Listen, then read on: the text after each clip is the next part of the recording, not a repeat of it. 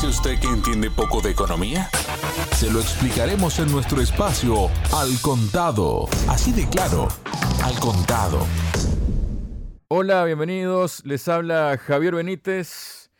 Y Europa está enfrentándose a sí misma, está mirándose el espejo y está viendo, pero negando, una realidad que se aproxima y es que el haber rechazado el haber cortado los vínculos energéticos de hidrocarburos con Rusia puede derivar sobre todo a su población, no tanto a las élites, y eso ya lo explicará nuestro invitado de hoy, a un sufrimiento bastante importante. Para hablar sobre ello estamos junto al presidente de la consultora de CAI Center, Adrián Celaya. Adrián, bienvenido a Radio Sputnik. ¿Cómo estás? Muy bien, Javier. Encantado de estar con. Muchísimas gracias, Adrián. Bueno, se han visto publicaciones por estos días, ¿no? Como si fuera una alegría, por decirlo de algún modo, manifestándose como de forma positiva, ¿no? En los medios de comunicación, diciendo que el suministro ruso de petróleo a Europa cayó en un 90% y cuentan la noticia como si fuera una gran victoria de Europa. Pero la pregunta es, ¿es una victoria de Europa esto? Y ya seguiremos luego con el tema del gas, si te parece, Adrián, pero ¿qué nos comentas en principio de esta situación? Sí, bueno, vamos a ver. Evidentemente todo depende de si se contempla desde una perspectiva económica, socioeconómica, del bienestar de los ciudadanos europeos, de la marcha de sus empresas, o desde una perspectiva, vamos a decir, geopolítica, en función de la cual se considera que Rusia es el enemigo y que todo lo que sea hacer daño al enemigo, pues está justificado. ¿no? que parece que es la perspectiva en la que se han situado algunos líderes europeos. ¿no? Es decir, se trata de hacer daño al enemigo como sea, aunque me haga daño a mí mismo o aunque yo me haga mucho más daño a mí que el que le estoy haciendo al enemigo, ¿no? que es lo que realmente está pasando durante los últimos meses. ¿no?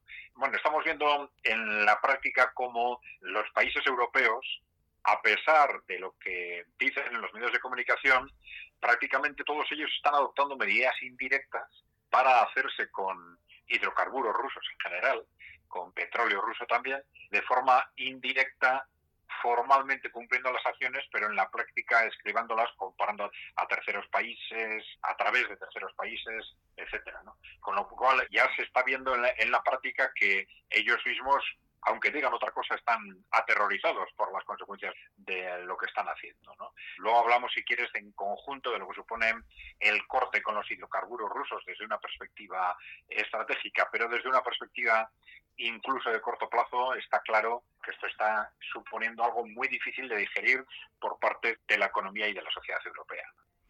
Ya que lo mencionas entonces, Adrián, me gustaría que nos explicaras eso, ¿no? Del corte que ha decidido Europa con Rusia en el tema de los hidrocarburos y cómo ya está afectando y cómo afectaría en el mediano y en el largo plazo, además teniendo en cuenta que esas famosas energías renovables, ¿no? que se había estado hablando, prácticamente que nadie habla de eso ya ahora y de hecho Europa está apelando o intenta apelar a otros recursos, incluso como el carbón, ¿no? Pero ¿en qué redunda ese corte que han realizado con Rusia en este suministro que era el más fácil, el más rápido y el más barato? Sí, vamos a ver. Claro, esto se puede analizar desde perspectivas de corto, de medio o de largo plazo, ¿no? Pero en principio yo creo que está claro que Europa ha tenido unas políticas energéticas extremadamente infantiles, yo diría.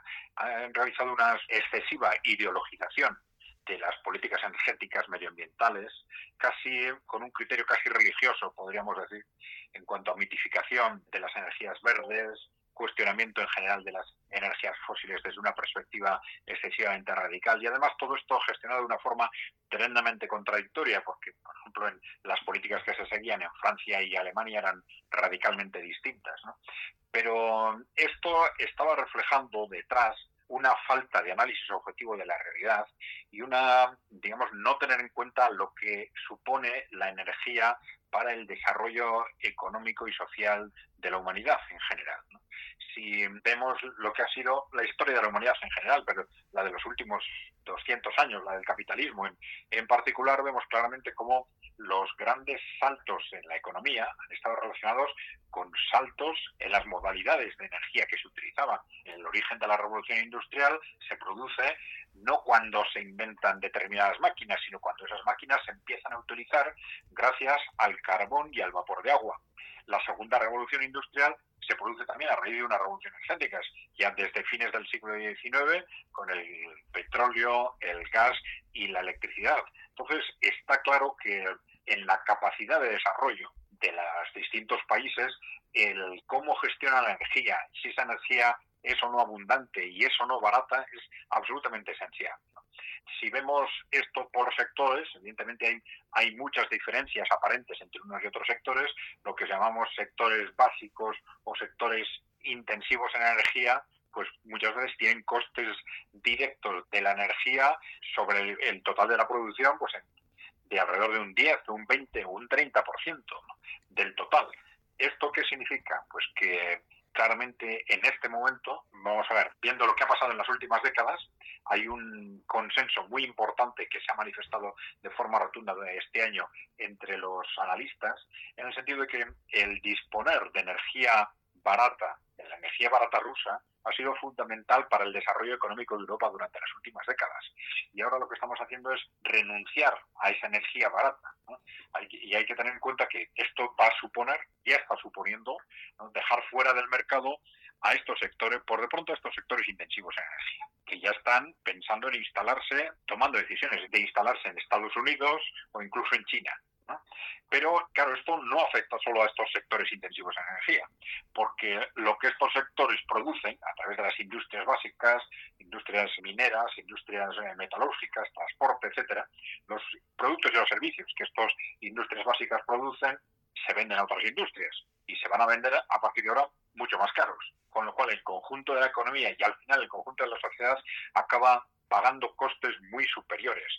Esto puede significar que por de pronto o va a significar dejar fuera del mercado a esas industrias básicas europeas porque no son solo los costes que ellos soportan, sino la posición diferencial, la posición competitiva en el mundo. Nuestros fundamentales competidores son Estados Unidos y China. Estados Unidos es un productor de energía fundamentalmente y China, que tiene una alta dependencia del exterior, va a disponer a partir de ahora de esa energía barata rusa a la que, nosotros estamos perdiendo. Con lo cual, la competencia internacional de nuestra industria en el mundo va a ser muchísimo más difícil. ¿no? Ya decía que esos costes de las industrias básicas se trasladan a todo tipo de industrias y esto nos puede llevar dentro de unos pocos años a que Europa tenga rápidamente que tomar decisiones sobre aceptar que el conjunto de su industria quede, seguir protegiendo a sus industrias básicas para no perderlas y aceptar que sus mayores costes repercuten sobre el conjunto de las empresas, sobre el conjunto de la economía, o bien renunciar a esas industrias básicas a cambio de comprar de China o de Estados Unidos productos básicos más baratos. ¿no? Esa va a ser una decisión que Europa va a tener que tomar rápidamente en los próximos años antes de que no solo pierda la industria básica, sino el conjunto de la industria. ¿no? Claro, esto nos sitúa en un contexto clarísimo de pérdida de productividad y de pérdida de capacidad competitiva durante los próximos años o décadas, suponiendo que estamos hablando, como parece, de una decisión estructural. Pero nosotros estamos diciendo que esto clarísimamente va y lleva a un empobrecimiento radical de Europa. Y para contemplar esto yo creo que es importante saber dónde estamos. Y ese dónde estamos, si tenemos en cuenta una perspectiva de, medio largo plazo, lo fundamental para el avance económico de los distintos países es la evolución de la productividad, que es al final lo que producimos por hora, que es lo que, con una hora de trabajo, que es lo que nos determina al final la renta per cápita, el PIB, etcétera.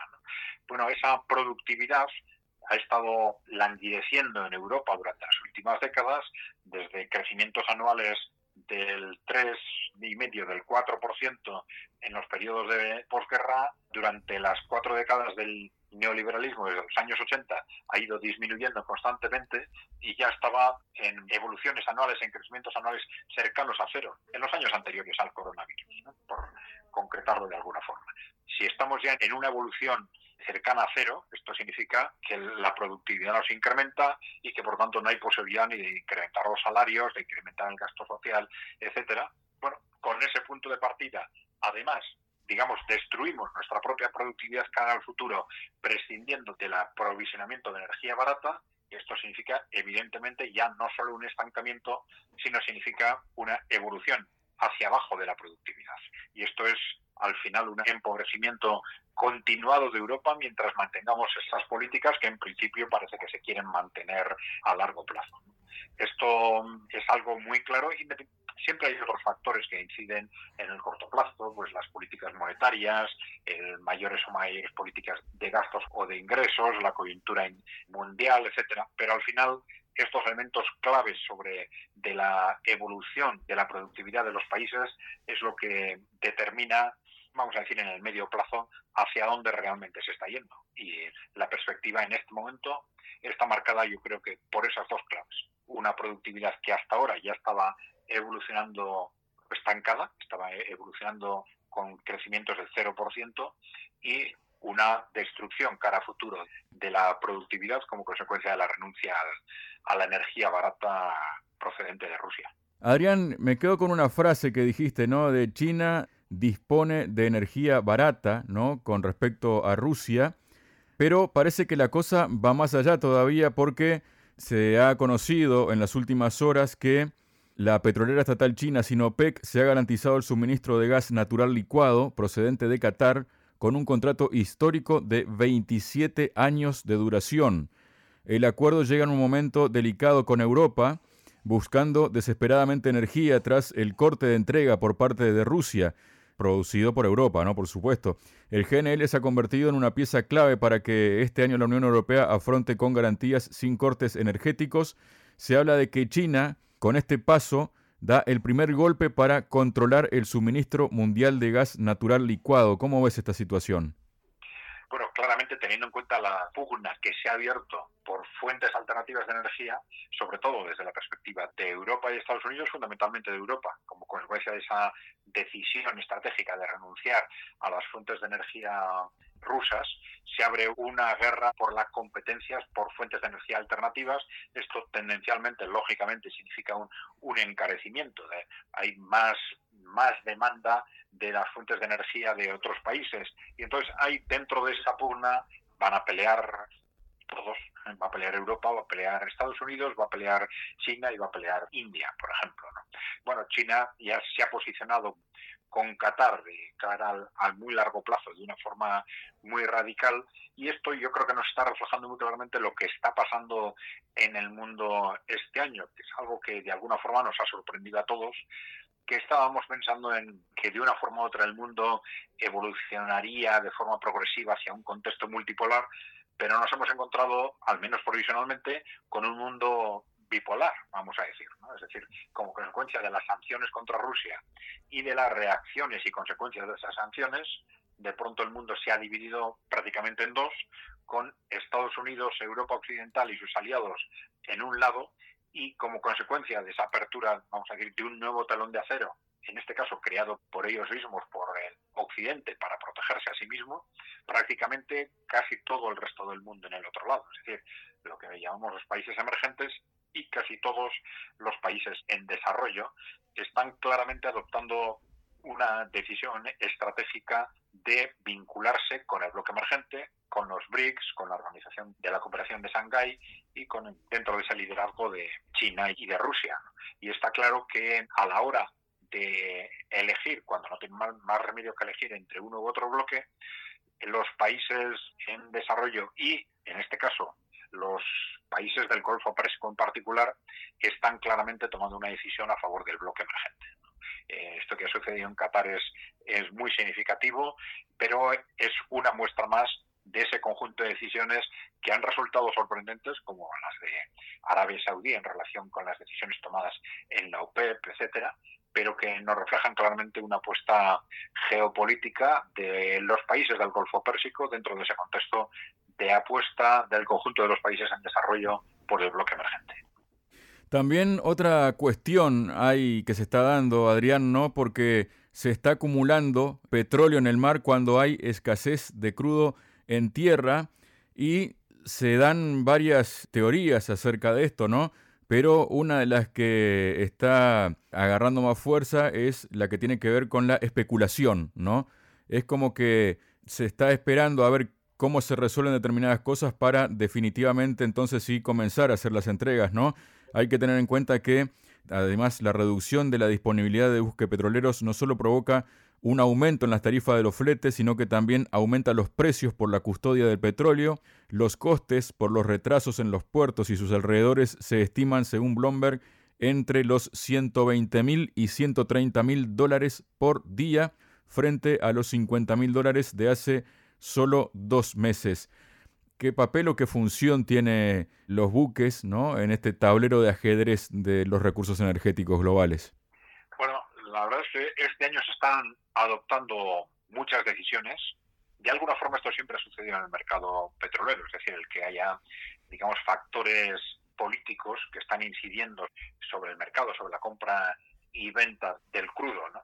Pero este año están tomando tantas decisiones basadas en criterios geopolíticos que los cambios en la oferta y en la demanda, en los precios de venta y de compra, están siendo continuos y tremendamente afectados por factores no estrictamente económicos. Esto, claro, es el pasto lógico para que todo tipo de maniobras especulativas y que haya constantes acelerones en la producción y en la distribución y haya constantes frenazos en la producción y en la distribución motivados por estos cambios repentinos en los precios que hacen que cuando hay una expectativa de subida de precios, a veces por decisiones meramente, meramente políticas, o hay una expectativa efectivamente de esa decisión política, de una decisión política de ese tipo, pues se retrasen las, las entregas y al revés, cuando hay una expectativa de reducción, pues se intenten acelerar. Este tipo de fluctuaciones lamentablemente tienen un coste muy importante para el precio final una forma u otra, pero claro, son inevitables en un contexto tan cambiante y tan sometido pues a decisiones aleatorias como es el que nos encontramos este año. Muchas gracias, Adrián.